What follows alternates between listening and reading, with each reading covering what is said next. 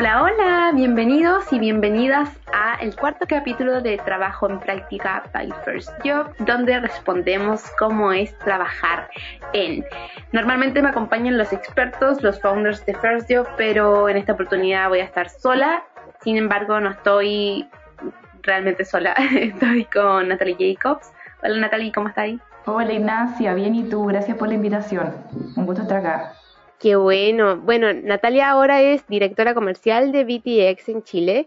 Eh, preguntarte cuánto tiempo llevas en este, en este cargo, en la empresa, y si nos puedes contar un poco de cómo es trabajar en eso. Como te contaba antes, eh, vamos de presente a pasado, así que partamos por, por qué estás haciendo ahora. Dale, ni un problema. Bueno, parto explicando también qué, qué es Vitex, para que también se entienda, porque no es como de las típicas empresas que uno está pensando cuando sale, ¿cierto? Es una empresa de tecnología que partió en Brasil, hoy día es una empresa considerada global e incluso unicornio, entonces ha sido un proceso también bastante simpático en el sentido de trabajar desde una startup muy consolidada a una empresa ya, una corporación. Y es dedicada específicamente a las tecnologías para e-commerce, es decir, las tiendas online donde tú entras necesitan una tecnología que les permita subir los productos, configurar las promociones, que puedas eh, trabajar distintas características propias de, la venta, poner en medio de pago, ¿cierto? Todos los mails que te llegan, todo eso vive en una plataforma. Vitex es una plataforma en el fondo que te permite hacer eso y en este momento trabajamos con más de 130 marcas en Chile de distintas industrias, entonces es muy entretenido porque son distintas realidades y yo ya llevo trabajando tres años en Vitex, entré como account executive, o sea, como consultora y vendedora porque básicamente es un software, ¿cierto? Y eh, también ahora estoy a cargo de los equipos comerciales trabajando, que hay, bueno, obviamente distintas, distintas eh, pilares, distintas áreas que trabajan en un equipo comercial, que son los equipos que generan oportunidades, el equipo de marketing, ¿cierto? El equipo de vendedores, consultores, incluso consultores técnicos. Así es que eso es lo que me dedico a hoy. Súper. ¿Y cómo fue un poco esa, esa transición de account a, a directora? Fue durante los tres años, igual las startups tienen alta movilidad adentro, ¿no? Eh, ¿Cómo fue ese proceso? Mm, fue bien interesante porque cuando entré y realmente a pesar de que ya una startup consolidada en Chile era muy pequeñita, yo entré cuando éramos tres personas, hoy día somos más de 45 y contando porque ya me perdí.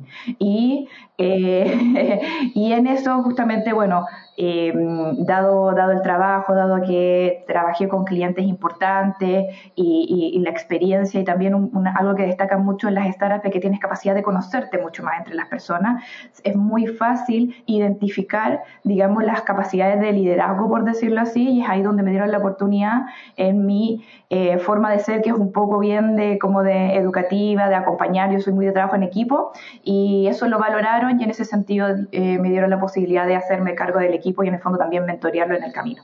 Oye, qué buena. Eh, eh, hablabas un poco de, tu experiencia. ¿Cuál fue tu primera experiencia con cómo acercarte al mundo de e-commerce? A mí me habíais contado que hiciste tu tesis al respecto. Sí, hice mi tesis en, el e-commerce, pero eh, cuando me acerqué honestamente fue todo un reto porque no había nada, nada de dónde colgarse. Yo estudié en la Universidad Federico Santa María, donde siendo ingeniero comercial igual eres un poco más técnico que otros ingenieros comerciales en formación.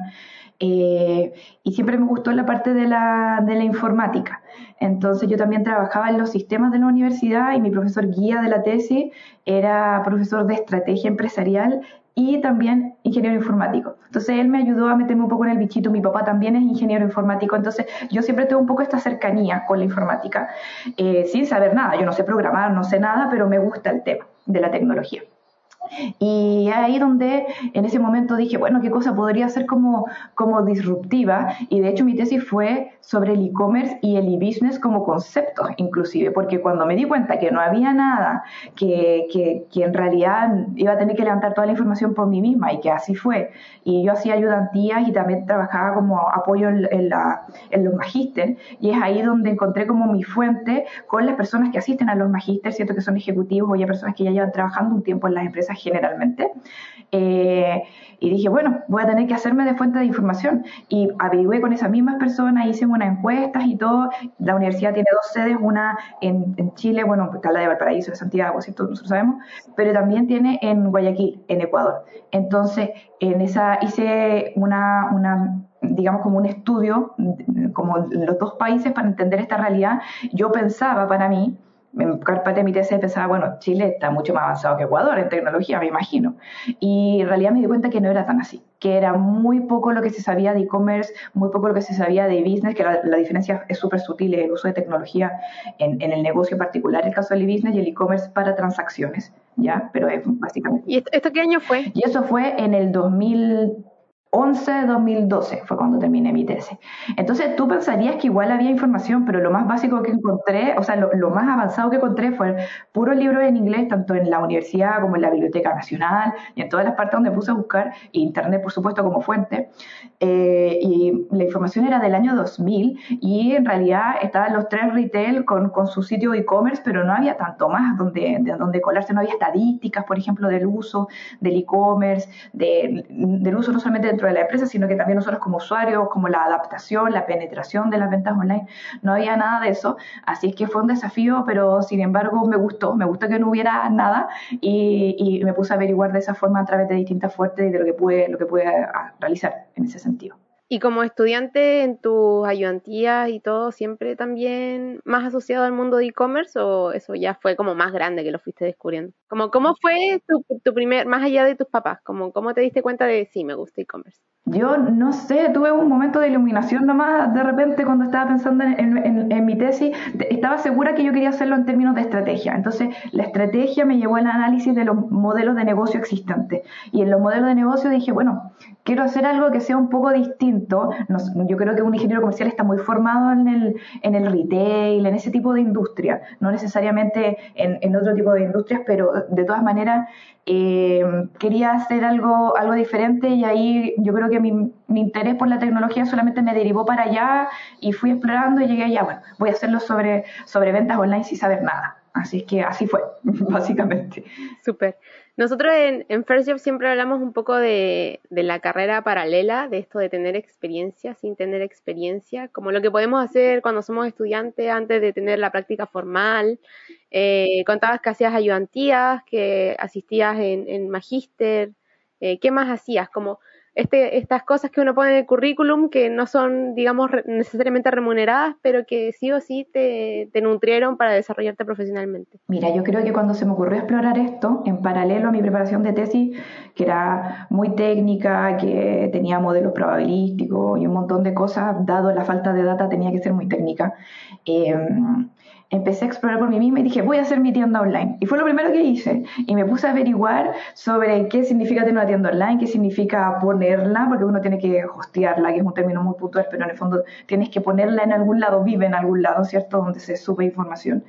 Eh, tiene que tener una URL, tiene que tener eh, productos, tengo que sacarle fotos a mis productos y empecé a probar un poco así. Fue súper sencilla, la verdad. Conocí a unos chicos que... ¿Qué vendías? Eh, vendía, tenía un primo que vendía en ese, en ese momento, no sé si te acordáis de esa fecha, o tú eres más joven, pero hubo como un boom de, la, de las joyerías tipo Swarovski de los como cristales, ya, entonces yo tenía un primo que justamente tenía un acuerdo con Swarovski y eh, y tenía esta, estas joyas para, para, en su joyería. Entonces yo dije, oye, déjame intentarlo vender por internet. O sea, una cosa que ya, y había cero posibilidad. De hecho, te cuento que después averigüé que eh, tú no puedes mandar por los couriers normales la joya cuando son joyas porque si las pierden no tienen cómo responderte por eso.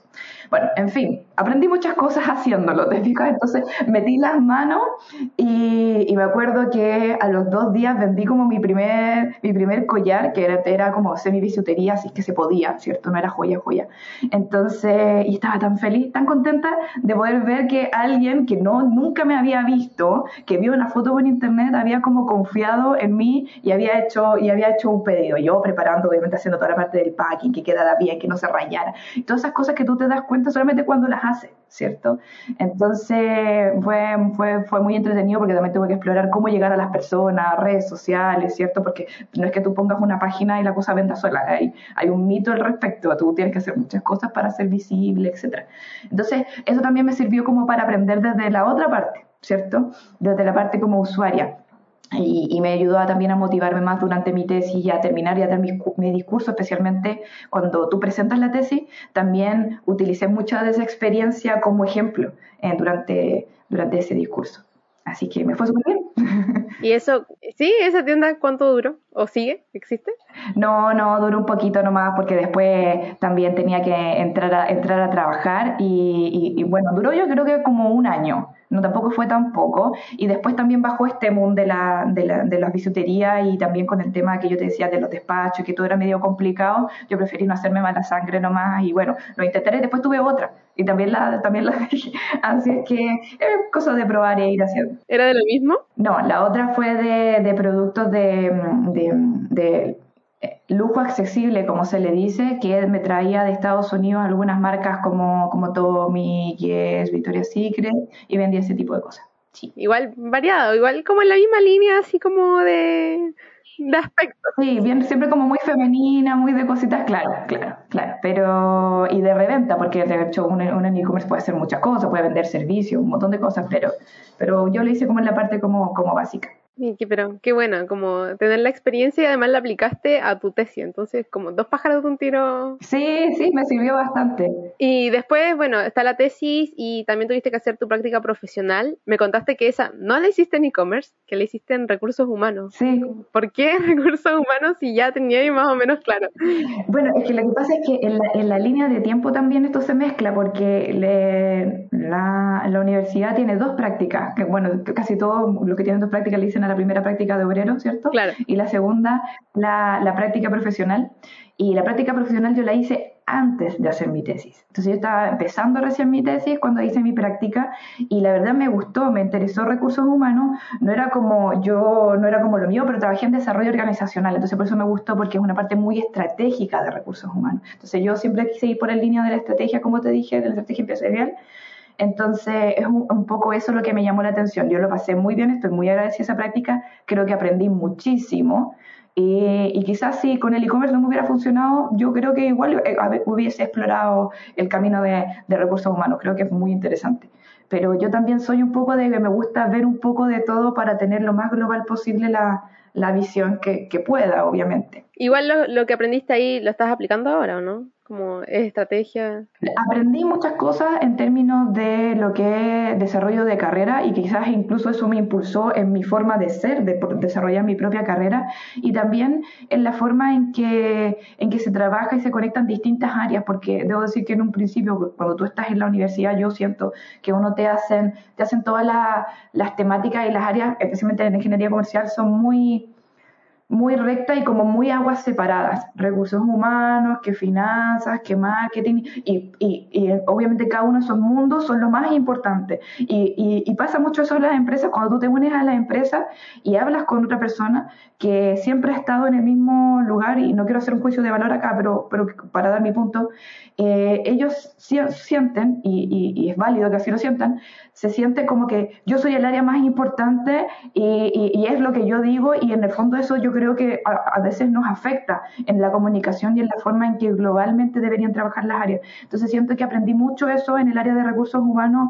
en esta área particular de desarrollo organizacional, porque justamente se encargaba de cómo en cada una de las áreas ayudamos a hacer carrera y cómo en cada una de las áreas ayudamos a conectar, eh, hacer movilidad interna y un montón de cosas. Entonces ahí tú empiezas a ver las áreas realmente están conectadas y las áreas realmente se apoyan. Y es verdad que todas son importantes, pero en el fondo entender esto como un conjunto, yo creo que esa es la visibilidad que yo agradezco mucho de esa, de esa práctica, como que me sacó de, esa, de ese juicio previo que yo tenía. Claro, y también entender que si trabajaste en un área tampoco te encasilla en el fondo estar ahí toda la vida.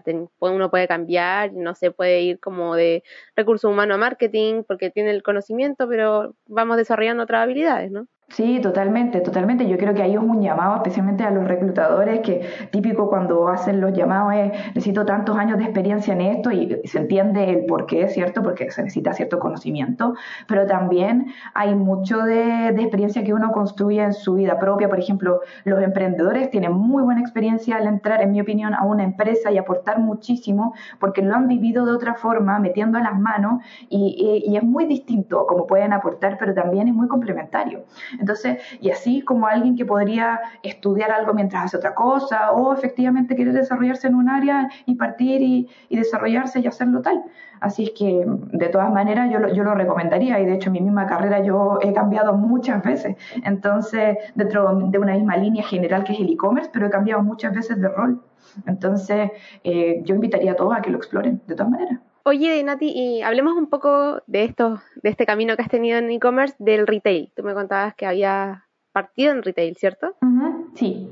Eh, ¿Cómo fue tu experiencia? ¿Cuál fue el primero? Me comentaste que estuviste en Ripley y en Falabella. Sí, el primero fue Falabella. La verdad es que yo tuve mucha suerte, honestamente, Ignacia, yo creo, porque, bueno, cuando hice mi tesis en e-commerce y yo dije, estaba tan enamorada del tema y había tan poco que dije, yo quiero de verdad meterme en esto, necesito entrar a una empresa donde yo de verdad pueda aprender sobre esto. Y esas empresas en Chile eran muy pocas.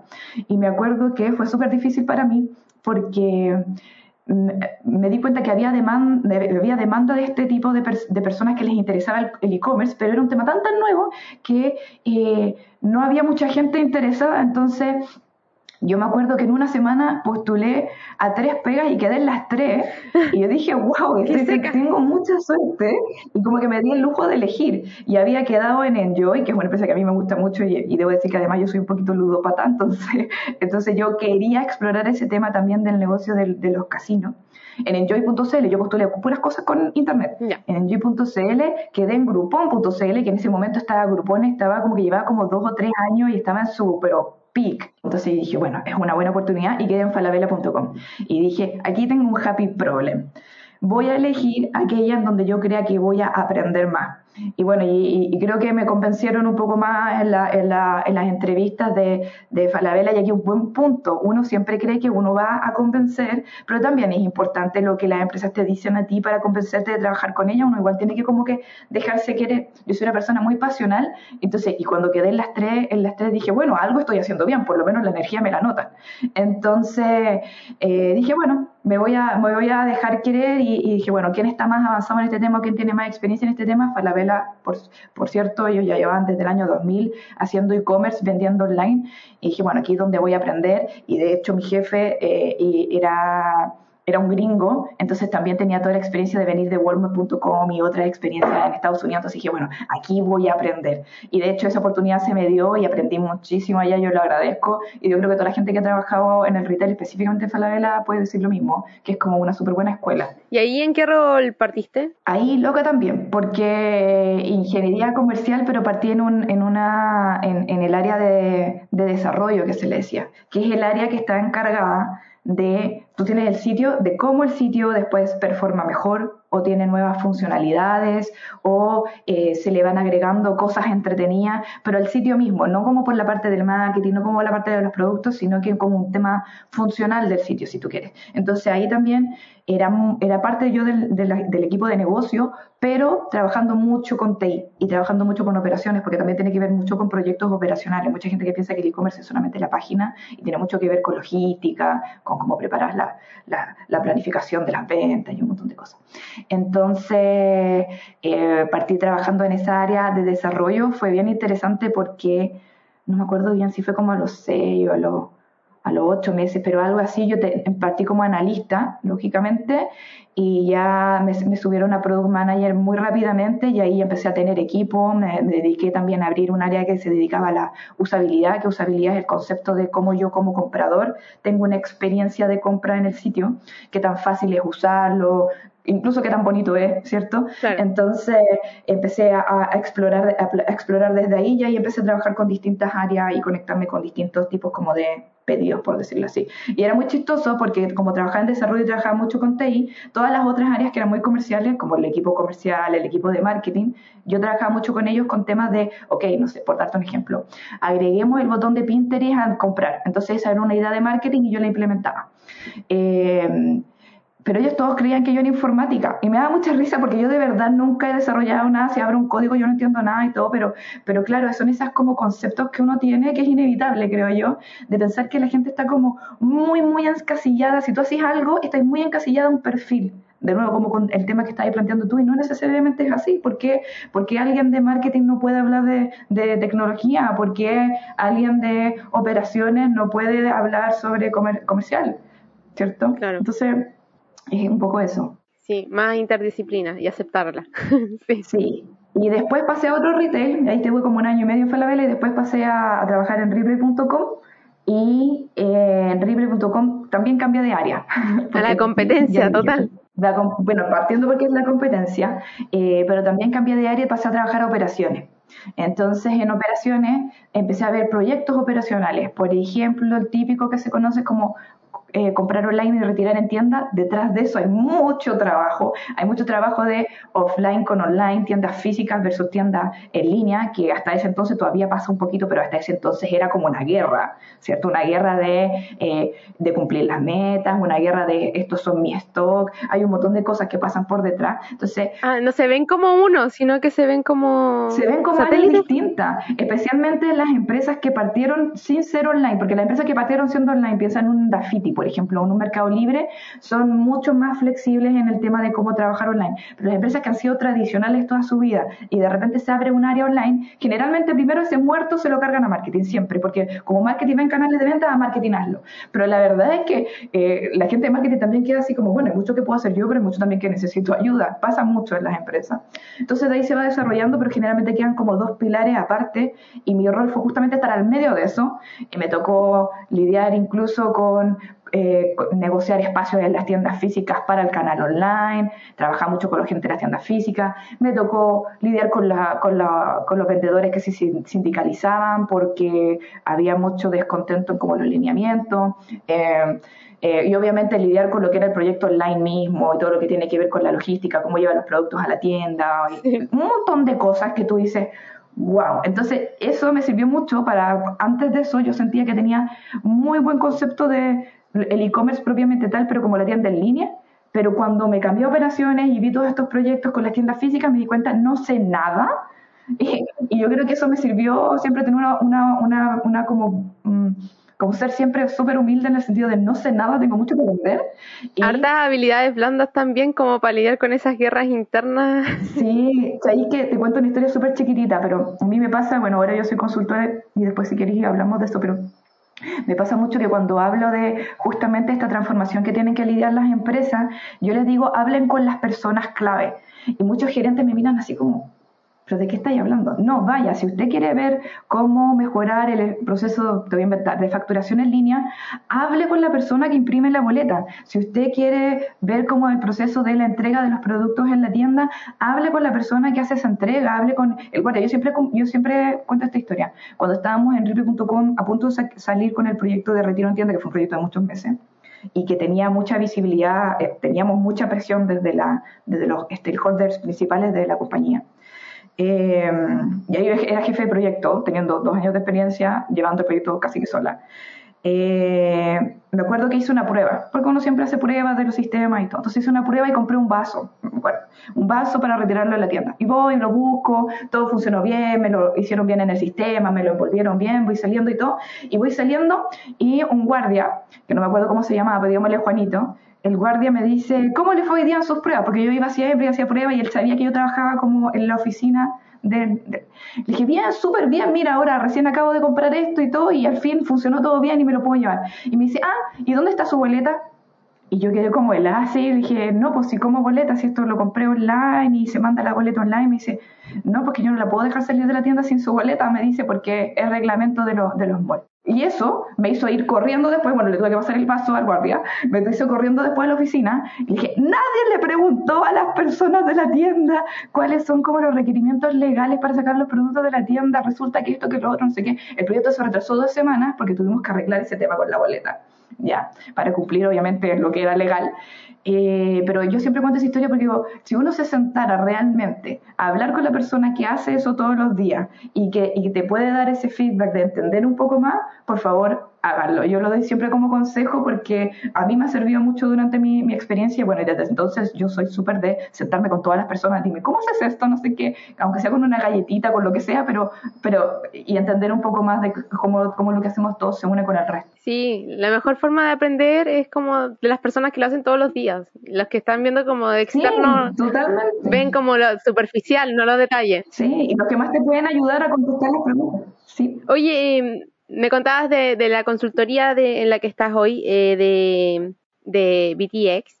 Em, preguntarte antes, como de, partir de lleno a, eso, ¿cómo es la diferencia de ritmo entre retail a, al unicornio en el que estás hoy? Es es que, bueno, ahora como es unicornio y es corporación, está yendo mucho más rápido. Yo creo que no es un tema de, de ritmo, quizás es un tema como de foco y de forma. Sí, sí se quiere, porque eh, también las startups corren y tienen que, pasa mucho de que uno hace de todo, ¿cierto? Entonces, eh, en ese sentido distinto, yo creo que la forma justamente está en que las grandes corporaciones o las empresas que ya están consolidadas hace mucho tiempo, eh, como que cada uno vive en su casillero, en su metro cuadrado y, funciona y está todo como engranaje funcionando en la línea de producción, por decirlo así. Y en el caso de una empresa más startup, venía este proceso a convertirse en unicornio, pasa que estos engranajes de repente te toca hacer el, engranaje de abajo, de repente te toca hacer el de arriba, de repente te toca ah, estar tú haciéndole así, ¿cierto? Y yo creo que eso es un poco como la diferencia en la forma, pero yo, diría que el ritmo es bastante rápido. El retail en particular es súper rápido, pero, pero también ser, eh, ser como proveedor, porque eso también me pasó. Yo pasé de ser el mandante, o sea, la empresa que contrataba a los proveedores para que te hicieran la tecnología, para que te brindaran el servicio, a ser el proveedor del servicio. Entonces yo también ahí hice un cambio, un switch completo, porque hay un tema incluso de trato humano que cambia mucho es distinto y, a eso también lo aprendí. También me bajé las revoluciones y yo hago, una, yo hago una autocrítica súper fuerte en eso, de haber sido como mandante y haber sido como bien así, como necesito esto, esto. Tú tienes tus razones, obviamente, pero necesito esto, esto, esto, rápido, ahora ya. Entonces, pero cuando estás del otro lado y te están como necesito esto, ahora ya, no sé qué, es distinto. el sentido de urgencia cambia. Sí. Es, distinto. El sentido de urgencia está siempre, pero es distinto también en la forma de trabajar, en el, en, en, en como, en como también cómo nos relacionamos. Entonces, eh, yo creo también que aprendí, que aprendí mucho eso. Pero contestando tu pregunta, yo diría que el ritmo es similar, pero la forma es distinta y el fondo es distinto. ¿Y por qué el cambio? ¿Por qué el cambio a, ser proveedora? Llegué a un momento en que ya había sacado mis proyectos, me había ido bien como jefe de proyecto, había aprendido mucho también haciendo otras cosas, como te dije. De a poquito la gente me pasó, esto, de a poquito mucha gente cercana me empezó a preguntar, oye Nati, ¿tú qué sabes de esto? Eh, ¿Cómo se hace esta cuestión? ¿O qué me podía aconsejar aquí? O qué sé yo. Y también dentro de mi misma pega me acerqué mucho al gerente general en un momento. Y, y me decía, ¿cómo crees tú que se hace esto? ¿Cómo crees tú que se hace esto? Yo siempre he sido mucho de leer a mí, y eso me lo inculcó, bueno, yo siempre he sido muy buena para leer, pero además, eh, y ahí soy matea en ese sentido, aunque en la universidad no fui de las mejores, las mejores alumnas, hay ramos que tuve que dar dos veces y todo, pero soy buena para leer. Y también me lo inculcó mucho el gringo con el que dije que trabajé en, un principio, que es uno de mis principales mentores, que yo estoy muy agradecida de él, que me decía, Nati, dedica, y él me decía, de tu calendario, dedica por lo menos dos horas a la semana a leer lee noticias sobre e-commerce, lee cómo se hace esto, lee un caso de éxito, mira, mira esta página. Entonces siempre él me, él me, él me inculcó eso y yo siempre lo seguía haciendo. Entonces me di cuenta que yo sabía, sin quererlo, mucho sobre tendencia, mucho sobre casos de éxito. Entonces también me, podría, me podía parar con mucha autoridad a decir, mira, hagamos esto porque tal y tal y lo hizo así y los resultados fueron esto, esto, esto, esto y podemos probarlo de esta, de esta forma, no es necesario que sea un Big Bang tampoco. Entonces eh, me fui posicionando frente a otras áreas un poco como, como con estos consejos, con este conocimiento. Entonces, en un momento pasó que eh, construí mucho de lo que podía ser una experiencia online. Hay muchas cosas que yo todavía me meto al sitio y digo, oh, qué lindo eso, lo hice yo, ¿cierto? Pero eh, pero que también me di cuenta que tenía un tope, un techo, contestando tu pregunta. Como que siempre iba a estar ahí teniendo que validarme, teniendo que, y está bien, teniendo que validarme, teniendo que buscar, y también obviamente hay otras personas que también son, son que saben, también aportan y todo, y tenéis que llegar a un consejo y hacer las cosas. Entonces yo sentí también, y me pasaba mucho, que es algo que me dolía mucho en particular, que cuando yo proponía algo me decía, ¿y cómo lo hace Falabella? ¿Y cómo lo hace Amazon? Y me dolía esa pregunta, porque yo, yo también pensaba que no tenía espacio para la innovación. Si siempre íbamos, mi discurso, y una vez le dije a, mis superiores, les dije, si vamos a estar siempre pensando en cómo le está haciendo la competencia, vamos a estar siempre segundones o, o, o tercero o lo que sea, porque, lamento decirlo, porque ellos si lo están haciendo así, es porque estuvieron trabajando seis meses antes para que esto funcione así ahora, y ahora están trabajando en otra cosa, y nosotros vamos a trabajar para copiar esto, y ellos después van a sacar otra cosa. Y siempre vamos a estar atrás. Si fuéramos realmente innovadores, veríamos cuál es la tendencia e iríamos y lo, haríamos. Y yo creo que eso fue como el switch fuerte que me dio. Me di cuenta que no podía innovar y meterme más en eso que yo quería como seguir estudiando, seguir viendo tendencias y dije, bueno, quizás lo mío no es estar en el retail en una línea encasillada de, de, crecimiento, de desarrollo, por decirlo así, de evolución de, la innovación, sino que quizás lo mío es la consultoría entonces, y yo no me sentía tampoco preparada para ser una super consultora ni nada, pero dije, bueno, algo tengo, por lo menos buena analista soy. Entonces, y, me pasó justo que la empresa que le hacía las consultorías a Falabella, que yo era como la mandante de esa empresa, abrió en Chile. Y cuando abrieron en Chile, eh, eh, me llamaron y me dijeron, Nati, estamos abriendo Chile, creemos que tú eres un buen perfil, quieres ser consultora y quieres trabajar con nosotros, listo. Y como que se dio la oportunidad justo con el sentimiento, por eso yo digo siempre que tuve mucha, mucha suerte. Y, ahí fue donde empecé a explorarlo y, y, me gustó, y me gustó cambiar al lado del proveedor. Como te decía, hay cosas que son complicadas en términos como de, del trato y cosas así, tenés que acostumbrarte un poco más a que te traten un poco más con la punta del pie, pero eh, a niveles generales me encanta, me encanta y depende de las personas y creo que es algo también que ha evolucionado mucho harta suerte y harto talento entonces, Nati, porque tres ofertas aceptadas, después te llamaron para consultora justo cuando querías, no se te daba de lujo. Suerte o karma, no sé, pero suerte. Buen karma también. Oye, y respecto a, los equipos de, la consultora, eh, ¿son personas de diferentes carreras? Porque estábamos hablando de eso, la interdisciplina. ¿Cuáles son los perfiles que componen el equipo en el que estás ahora? Mira, antes de estar ahora en Vitex estuve en una consultora gringa, que es la que te estaba contando cuando yo hice el cambio de switch. Entonces, eh, pero sí te puedo decir que en ambos casos se ve mucho esto, que la tecnología, en particular como, como industria de tecnología, sea cual sea el negocio dentro de ella, eh, es muy cambiante es muy, muy rápida. Entonces uno tiene que estar bien siempre, siempre como probando nuevas cosas, estando... Y ahí los equipos interdisciplinarios y también globales juegan un rol súper importante. A mí me ha tocado mucho trabajar con gente de China, con gente de India, en el caso de Vitex, con gente de Brasil, ¿cierto? En Estados Unidos, eh, en distintos países con distintas culturas y con distintas formas de aportar y cosas también que tienen que ver eh, muy diversas como la, como la cultura, como el país de donde provienes, el idioma que hablas, ¿cierto? Eh, y la forma en que somos. Entonces, y creo que eso genera gran, gran valor en la industria tecnológica, mucho, porque hay experiencias muy distintas y la tecnología, por mucho que pueda seguir una línea, por, hablemos por ejemplo de software. Pensando, piensa en un Microsoft Office, ya, es igual para todos, pero a la hora de traducirlo para Chile es distinto a traducirlo para España, o a la hora de... Entonces en el fondo también hay mucho de lo que se le dice, o lo que por lo menos yo le llamo inteligencia cultural, que agrega valor a este negocio, y es por eso que también es súper importante que los equipos sean muy... Eh, haya mucha diversidad en los equipos. Y también hay mucha interdisciplina.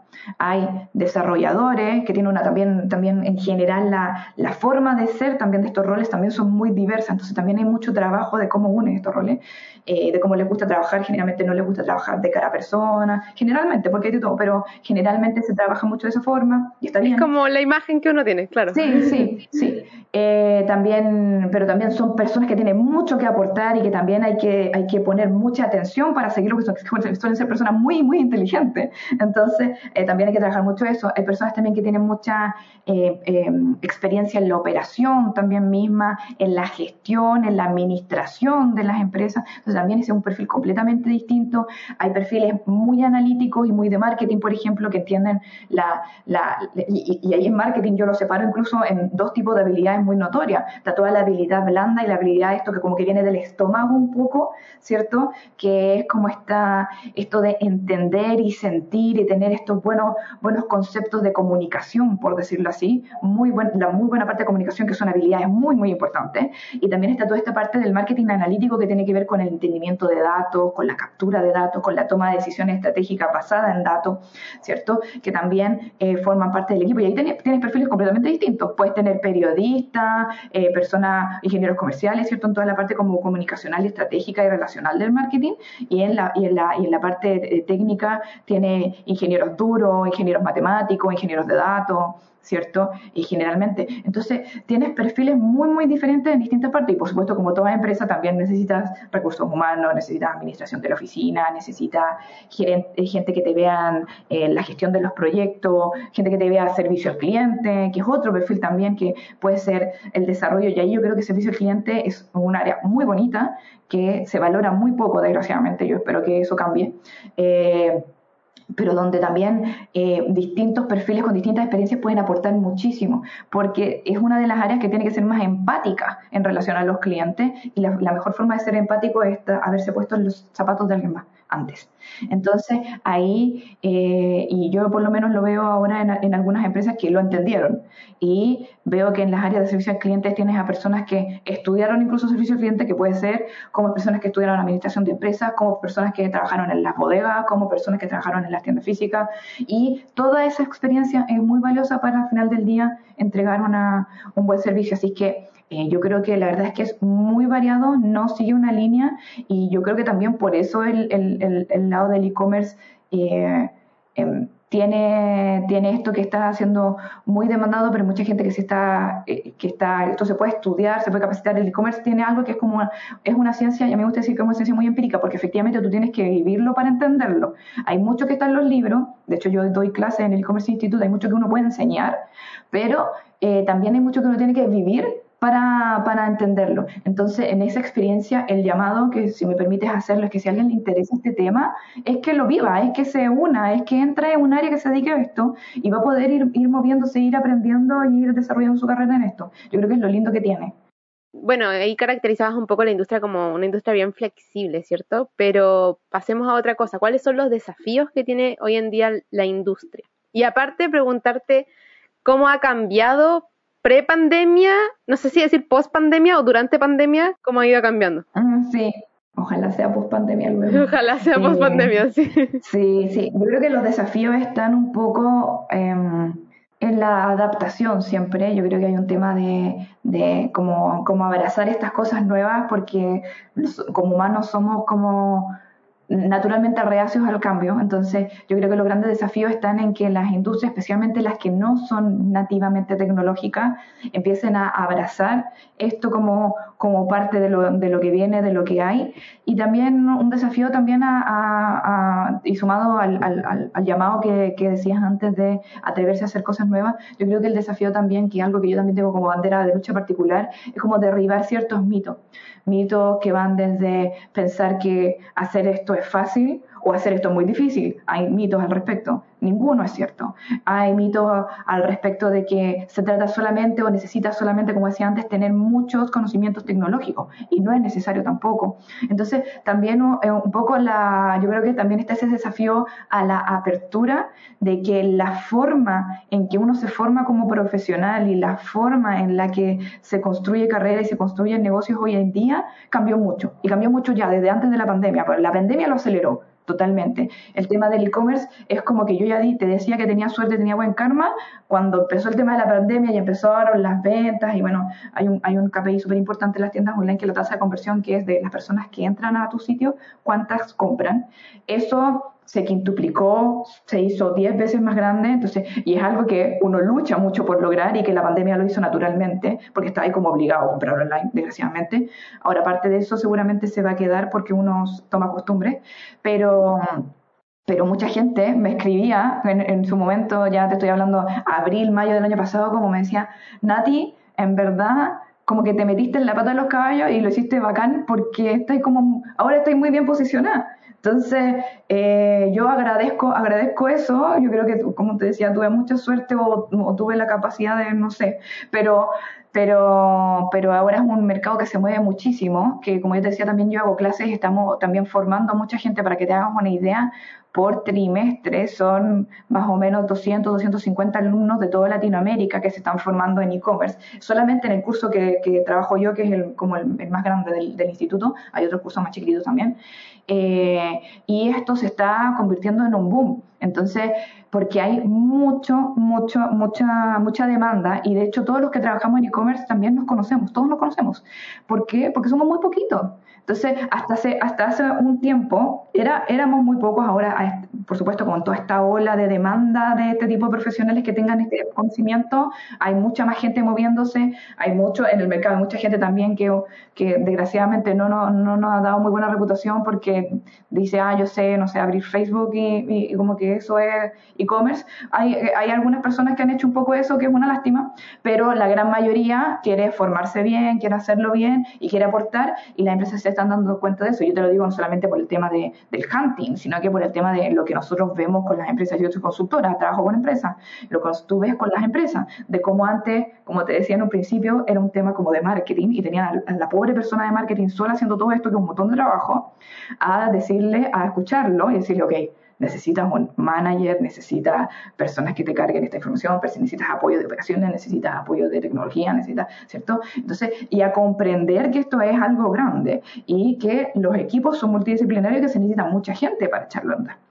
Entonces, eh, y es ahí donde está siempre el Claro, es un ecosistema completo que se tuvo que configurar en el fondo para e-commerce. Sí, sí, totalmente. Entonces también se abrió una puerta muy grande, muy rápido. Eh, así es que ahí es lo que les interese, por favor, únanse porque hay mucho espacio, mucho espacio todavía especialmente en la parte de tecnología dura, en la parte de los desarrolladores, la gente de redes, etcétera. Y qué buena la invitación. De verdad es que motiva a varios y espero que motive a varios de los que están escuchando. Vamos a pasar a otra sección ahora, Nati, que son las preguntas de Instagram. Nosotros dejamos una caja de preguntas en Instagram Stories en nuestra cuenta arroba firstjobme para que nos sigan y respondan la, cajita. Eh, así que estas son preguntas de los usuarios. Dale. La primera es, ¿Es mucho Excel y qué programas ocupan en general como en e-commerce? Ah, qué buena pregunta. Mira, no necesariamente. Eh, hay obviamente cosas que requieren todos, yo creo que todos, en cualquier posición que estemos, seamos analistas o seamos gerentes, tenemos que usar Excel. Pero eh, algo que tiene el e-commerce en particular es que como es mucha tecnología y que va evolucionando muy rápido y que es un mercado que se mueve muy rápido, hay que tratar de automatizar la tecnología lo más posible. Entonces, lo que es manual y todavía se mantiene manual, sí, es en Excel. Ahí no te voy a mentir en temas de lo que es administrativo las, de las tiendas online subir productos, cambiar el stock, cambiar los precios. Puede ser muy Excel en un principio, pero después justamente las plataformas, justamente que yo trabajo en Vitex, las plataformas se dedican a automatizar o a ayudar a que esto sea mucho más rápido o a subir una planilla o a interconectarlo con otro sistema donde está esta información, ¿cierto? Lo que se llama integraciones. Entonces se va automatizando cada vez más. Es importante saberlo, pero no es como cosas, no hay cosas complicadas como, no sé, tablas dinámicas hacia arriba, no. Eh, trabajar planilla nomás. ¿Y qué programas le recomendarías a un estudiante así que quiere trabajar en e-commerce? Aprende esto o haz un curso de esto? Yo creo que yo creo que tienen que entrar de lleno a las plataformas de e-commerce, de una, de una. Hay distintas plataformas, lo pueden buscar en Google, hay plataformas más pequeñitas, hay plataformas más grandes. Eh, por ejemplo, en Chile se destaca mucho Jamseller, que es chilena. Entonces eh, está Shopify, que es súper conocida, ¿cierto? Bueno, Vitex es una, Magento, hay, un montón. Entonces también eh, están, están la gente que hace sus sitios en WordPress, con carrito. Entonces yo creo que es aprender un poco de esos sistemas porque básicamente es como, ya sé como, la base de esos sistemas, las plataformas son distintas, hay unas que son como más maduras, otras que son como más básicas, pero la base que comparten es como, digamos, como nadie va a inventar la rueda por sobre eso, ya el e-commerce funciona así, entonces es súper importante meterse en el sistema de las plataformas para aprender. La siguiente pregunta es sobre las tiendas online ya que son virtuales, hay que estar disponible para trabajar 24/7. Sí, bueno, ahí eso, eso es verdad, pero la, ¿cuál es el objetivo? El objetivo es que la tienda venda por ti mientras tú estés durmiendo. Claro. Entonces, eh, ahí lo importante de nuevo es la automatización. Quizás también cuando uno está recién partiendo o trabaja solamente con redes sociales, yo aquí voy a aprovechar de pasar un mensaje porque está con preguntas de redes sociales. Las redes sociales son importantísimas para la venta online y para hacer conocer nuestra marca, para lo que se llama awareness en, marketing. Pero tienen esta desventaja, que yo creo que también lo van a ir trabajando a medida que vaya evolucionando la tecnología, pero tienen esta desventaja que es muy manual es muy de mensaje directo, muy de estar contestando los comentarios, muy de atención manual, lo cual es bueno en términos de atención humana, es bueno en, términos de experiencia de cliente, pero es malo administrativamente, se, se, empieza a volver, cuando a mí me va bien, se empieza a volver un poco inviable que yo conteste todo, que yo haga todo. Entonces es ahí donde entra la parte de la automatización y de las tiendas online mismas que hacen esto, que reciben los pedidos, que mandan, gatillan los mails automáticamente cuando alguien compró, que validan el medio de pago de forma automática. Entonces básicamente permiten atender mientras tú estás durmiendo. Eh, obviamente durmiendo o haciendo otra cosa. Teniendo vida. Claro. otra pregunta, que es la última, es si es muy difícil el periodo del Cyber Day? Sí, es difícil, pero es muy entretenido. Yo creo que si ustedes le preguntan a cualquier persona que conozcan que trabaje eh, como vendiendo productos o cosas durante Cyber, te van a decir, es un caos, pero me encanta. Y generalmente se trabaja con conceptos como War Rooms, que es que todos estemos conectados al mismo tiempo. De hecho, el próximo Cyber, nosotros siempre tenemos que hacerlo, de estar conectados como el lanzamiento del, del, evento y después estar siguiendo cómo le está yendo, en el caso yo que soy proveedora, cómo le está yendo a las tiendas, qué sé yo, y en las mismas tiendas, cómo nos está yendo con las ventas, cómo, estamos, cómo están saliendo los camiones, cómo estamos con los despachos, todo ese tema. Entonces, súper intenso porque de hecho no termina en el mismo Cyber, porque tienes que prepararte primero para el Cyber todo lo que es qué productos tengo que tener, qué tecnología tengo que tener, porque eso que uno entra a una tienda y te sale, tienes, tienes que, hay 400 personas antes que tú, o entras a una tienda y no anda, esos son todos temas tecnológicos de preparación que tú tienes que preparar tu tienda para soportar como ese estrés que sucede. Entonces, hay todo un tema de preparación, después hay un, todo un tema durante el cyber, donde básicamente se duerme bastante poco, yo lo digo, pero es muy, muy entretenido. Y además que en términos de venta, eh, siempre la Cámara de Comercio siempre comparte eso, que los resultados son muy buenos. Generalmente siempre hablamos por lo menos de un mes adicional de venta en un día, en un par de días. Entonces, de cara a cumplir con tu KPI, cumplir con tus metas, incluso ganarte un bono, es muy bueno. Y después todo lo que viene después también, porque no termina ahí cuando termina el cyber. Después viene todo el tema de cumplir con los despachos, los reclamos posibles que puedan aparecer, ¿cierto? Todo, todas las cosas. Así es que sí, es desafiante, pero muy entretenido, no le tengan miedo. Eh, y esta, ahora Nati vamos con la última pregunta, que es si pudieras darle un, un consejo a tu yo del pasado, digamos, en tiempos de universidad, ¿cuál sería? Qué, ¿Qué curso le recomendarías hacer? ¿Qué le recomendarías leer? Mm, ¿Qué, ¿A quién le recomendarías conocer? Cualquier recomendación, consejo que tú creas que sea infalible para entrar a la industria del e-commerce. Yo creo que para entrar a cualquier industria, de hecho, yo creo que es súper importante eh, primero hacer, hacer redes, porque tú después te das cuenta en tu, en tu desarrollo profesional de que tener los contactos, no en términos de tener pituto ni nada así, sino que tener contactos para poder entender ciertos negocios o resolver ciertas problemáticas, o como digo yo, saber quién sabe, es muy importante, porque uno nunca lo va a saber todo, nunca. Entonces también es, es muy importante apoyarse en otros y en las experticias de otros. Eh, yo creo que eso es muy importante.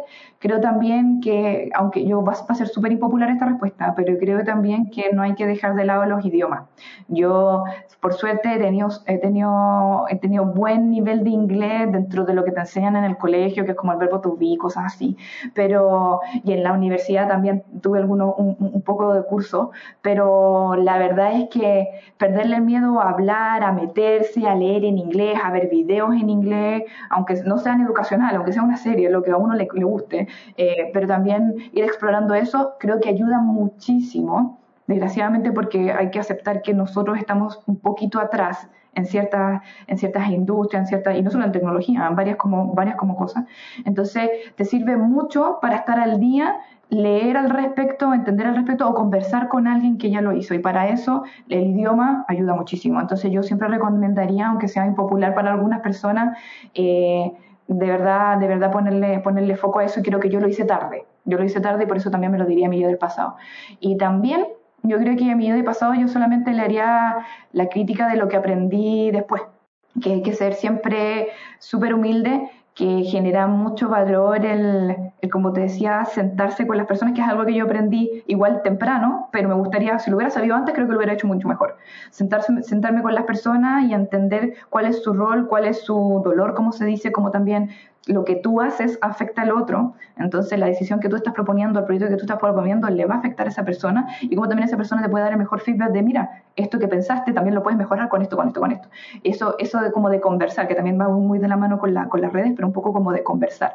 Creo que eso es súper importante para medida que uno tenga la mejor visión global del negocio, yo creo que uno puede crecer mucho más y puede tener esta libertad de decir, porque muchas veces uno, uno no sabe a dónde crecer. Entonces, uno cuando comprende mucho más de cómo está compuesto todo y cómo se interconectan las cosas, puede decir, ah, quizás lo mío puede ir por ahí, o quizás lo mío puede ir por allá, o voy a hablar con tal a ver qué, qué cómo es su día a día, ¿cierto? Y con eso también tú puedes eh, a, ti mismo motivarte para ir haciendo cosas o para cambiar y hacer, y, y no quedarse como con la duda o con la percepción también que uno tiene, porque uno siempre tiene estos prejuicios que son inevitables y, y, y, y en el fondo tomar una decisión como más, con más información.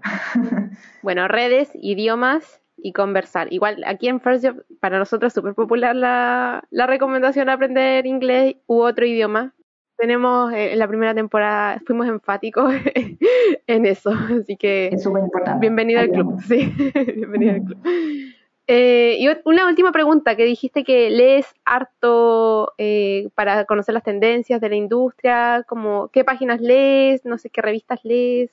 Sí, no, hay, hay, hay, varias páginas. Hay una, bueno, hay una que se llama Forrester que hace todos los estudios sobre analítica, sobre tendencias, software, utilización. Hay otra que se llama eh, Digital Commerce 360, que antes se llama Internet Retailer, donde salen varias noticias, está todo en inglés, salen varias noticias de tendencias, casos de éxito. Leo los blogs también, yo, yo también tengo mi blog, lo tengo un poco tirado, pero lo tengo. Eh, ¿Cuál es el dato del blog? El, el blog se llama divaecommerce.com. Y, eh, y eh, también leer también de lo local, que también salen ahora varios estudios. Entonces, por ejemplo, la Cámara de Comercio tiene un estudio, yo me lo leo. Eh, algunos proveedores de servicios, por ejemplo, hay, empresas que se dedican solamente, porque el e-commerce da para mucho. Entonces, hay empresas que solamente se dedican al email marketing para e-commerce.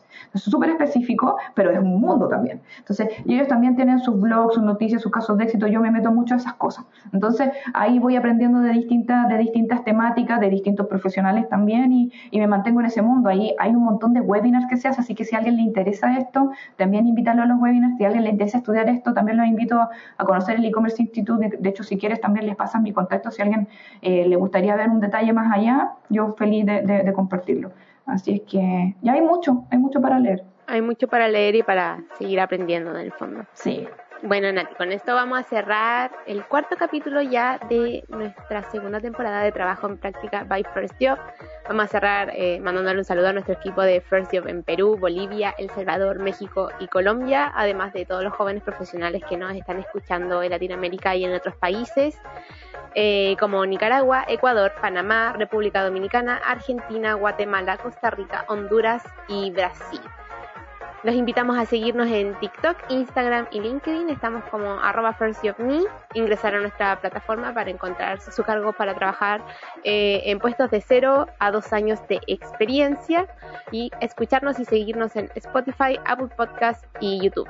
Ah, y además recordar que estamos... Eh, eh, publicando ya, lanzando los resultados de los rankings de las mejores empresas para jóvenes profesionales, el ranking EFI, lo pueden encontrar en efi.global eso, que estén atentos a la información que estamos publicando en nuestras redes sociales para que puedan participar de nuestras cajas de preguntas para los próximos capítulos. Y agradecerte de nuevo, Nati, muchas gracias por el capítulo. No, gracias a ti, Ignacio, un gusto conocerte. Tengo que aprovechar de decirte que ya que hablaste de las redes, que tus reels, tus TikToks son muy, muy buenos. Ah, gracias.